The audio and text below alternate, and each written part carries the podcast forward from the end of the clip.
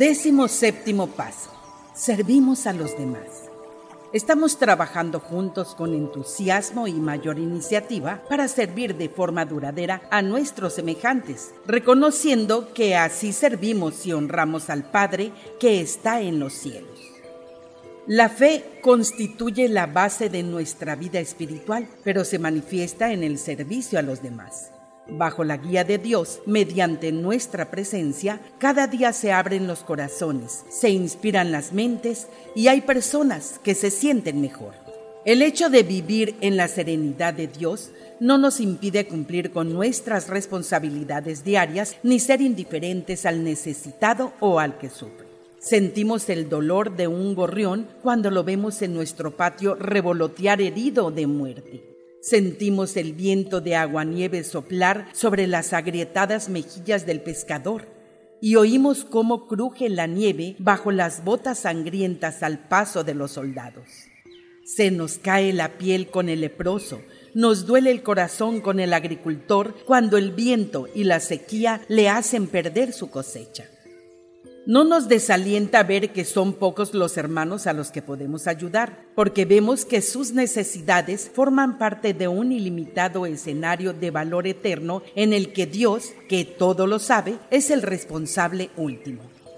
No cargamos todo el peso del dolor de la humanidad sobre nosotros, porque no podemos, pero sabemos que hay alguien cuya sabiduría y poder son suficientes para resolver cada uno de estos problemas y por cuya gracia somos salvos. Pero que no seamos personalmente responsables del bienestar de otras personas no nos lleva a ser indiferentes o pasivos ante sus dificultades, sino que libera nuestras mentes de una preocupación inútil sin dejar de hacer todo lo que podamos. Sostenidos por la fe en Dios, que mueve las olas del mar y que reina sobre todas las circunstancias de la vida, Pedimos que permita, incluso a almas como las nuestras, trabajar para construir su reino. ¿Para quién debemos vivir si no es para los demás? ¿Es el propósito de la vida depositar grandes tesoros para que los herederos lo derrochen y lo desperdicien? Solo lo que hacemos por los demás dura. El resto es polvo y cenizas templos que los saqueadores desvalijan o quedan enterrados bajo la arena del desierto. El puente que construimos no es para que se cruce. Nuestras posesiones más duraderas, nuestros tesoros en los cielos, son solamente aquellas cosas que hacemos por los demás. El escenario de la vida no tiene propósito para aquellos que no se colocan en este, ya sea corriendo el telón o diciendo algunas líneas. No nos va a satisfacer ser simples espectadores y no tener un papel en esa gran obra de la vida. Es el dar de nosotros lo que nos hace completos. Se acerca el momento de nuestra labor.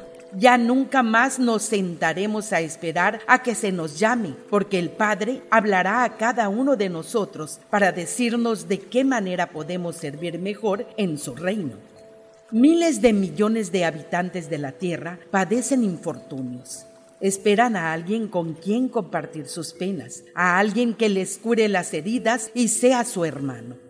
Los que tienen buen corazón sienten las necesidades y el llanto del que sufre y saben responder con sensatez ayudando de forma duradera, dando fuerzas a estas personas para que se ayuden a sí mismas. Este servicio, al extenderse, hará que perdure la alegría en los rostros de miles de personas. Solo podemos servir de verdad si sentimos amor porque sin amor nuestros gestos están vacíos, como el tinte de un tejido que se va en el agua. Para conocer nuestra forma de servir a los demás, debemos pedir al Padre que nos muestre nuestro papel en su plan, porque Él nos ha asignado una labor específica que se nos develará de una manera intuitiva o posiblemente cuando surja la ocasión. Hasta que no se nos descubra el servicio que hemos de realizar, nuestra labor puede parecerse a las de otras muchas personas, pero la mano del Padre nos guiará para que podamos llevar a cabo nuestro propio servicio a los demás y a realizar nuestro destino. El servicio a los demás es la manifestación de la fe y la fe es lo que da fuerzas a este servicio. Cuanto más fuerte sea nuestra fe, mayor será nuestro deseo de servir con eficacia a los demás de forma perdurable. Citas de los escritos de Urantia. Escrito 28, sección 5, párrafo 14, página 312, párrafo 1. Una de las lecciones más importantes que debéis aprender durante vuestra andadura como mortales consiste en trabajar en equipo. Hay pocos cometidos en el universo para aquel que sirve en soledad. Cuanto más alto ascendáis, más solos os sentiréis cuando os encontréis temporalmente sin la compañía de vuestros semejantes. Escrito 28, sección 6, párrafo 17 página 316, párrafo 4. El servicio, el servicio intencionado, no la servidumbre, produce la satisfacción más alta y es expresión de la dignidad más divina. El servicio, más servicio, incremento de servicio, servicio difícil, servicio venturoso y finalmente servicio divino y perfecto, es la meta del tiempo y el destino del espacio pero por siempre se alternarán ciclos de esparcimiento del tiempo con los ciclos de servicio progresivo. Escrito 28, sección 6, párrafo 20, página 317, párrafo 1. Cuando se aplican las pruebas espirituales de la grandeza, los elementos morales no se desatienden, pero esa calidad de altruismo revelada en la labor desinteresada para el bienestar de los propios semejantes en la tierra, en particular de aquellos seres dignos que están afligidos y tienen necesidades, es la verdadera medida de la grandeza planetaria.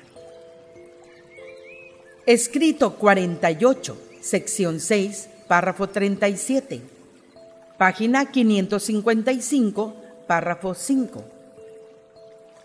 Aprenderéis que aumentáis vuestra carga y disminuís vuestra posibilidad de éxito si os tomáis demasiado en serio. Nada puede tener prioridad sobre la tarea a realizar en la esfera que os corresponde por estatus en este mundo o en el próximo. La labor de prepararse para la siguiente esfera de orden superior es muy importante pero nada igual a la importancia de la que tenéis que hacer en el mundo en el que vivís en este momento. Pero, aunque la tarea es importante, el yo no lo es. Cuando os sentís importante, perdéis energía por el desgaste en conservar la dignidad del eco, de manera que resta poca para abordar vuestra tarea. La importancia que uno se da a sí mismo, en lugar de la importancia que se da a la tarea, agota a las criaturas inmaduras es el elemento del ego el que agota y no el esfuerzo por alcanzar unos logros.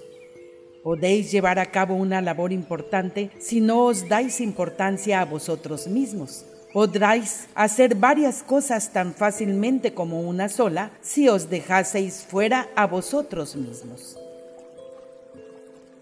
Escrito 102, sección 3, párrafo 4, página 1121, párrafo 6. Y cuando un ser humano encuentra realmente a Dios, experimenta en su alma tal indescriptible estremecimiento por el triunfo de haberlo descubierto, que se siente impulsado a servir por amor y a acercarse a semejantes suyos de menor percepción espiritual, no para revelar que ha encontrado a Dios, sino más bien para hacer que la eterna bondad que inunda y desborda su propia alma los renueve y ennoblezca. La auténtica religión lleva a incrementar el servicio social. Escrito 131, sección 8, párrafo 5, página 1452, párrafo 3. Siempre recuerda que Dios no recompensa al hombre por lo que hace, sino por lo que es. Así pues, presta asistencia a tus semejantes sin pensar en recompensas. Haz el bien sin pensar en salir beneficiado. Escrito 140, sección 6, párrafo 11. Página 1577, párrafo 5. Cuando Jesús oyó esto, dijo, Estad dispuestos, pues, a asumir vuestra responsabilidad y a seguirme. Haced vuestras buenas obras en secreto, cuando deis limosna, que no sepa vuestra mano izquierda lo que hace vuestra derecha. Escrito 170, sección 5, párrafo 12. Página 1865, párrafo 2. El maestro era totalmente consciente de que en el mundo se producirían algunos resultados de orden social como consecuencia de la propagación del Evangelio del Reino. Pero su intención era que todas estas válidas manifestaciones sociales aparecieran como efectos inconscientes e inevitables o frutos naturales de la experiencia personal interior del creyente individual, de esta fraternidad puramente espiritual y de la comunión con el Espíritu Divino que habita en todos estos creyentes y los motiva. Escrito 176 sección 3, párrafo 5, página 1917, párrafo 1. Al que tiene, más le será dado, y tendrá más, pero al que no tiene, aún lo que tiene le será quitado. No podéis quedaros quietos en los asuntos del reino eterno mi Padre quiere que todos sus hijos crezcan en la gracia y en el conocimiento de la verdad. Vosotros que conocéis estas verdades, debéis dar cada vez más frutos del Espíritu y manifestar una devoción creciente al servicio desinteresado de vuestros compañeros en esta misma tarea. Y recordad que en cuanto cuidasteis a uno de mis hermanos más pequeño, a mí lo hicisteis. Escrito 188 sección 4, párrafo 9, página 2017, párrafo 4. Jesús impartió que el servicio al prójimo es la más alta noción de la hermandad de los creyentes espirituales. La salvación debe darse por seguro a aquellos que creen en la paternidad de Dios. La principal preocupación del creyente no debe ser el deseo egoísta de su propia salvación, sino más bien su desinteresado impulso al amor y por consiguiente al servicio del prójimo, al igual que Jesús amó y sirvió al hombre mortal. Escrito 195, sección 10, párrafo 5, página 2084, párrafo 5.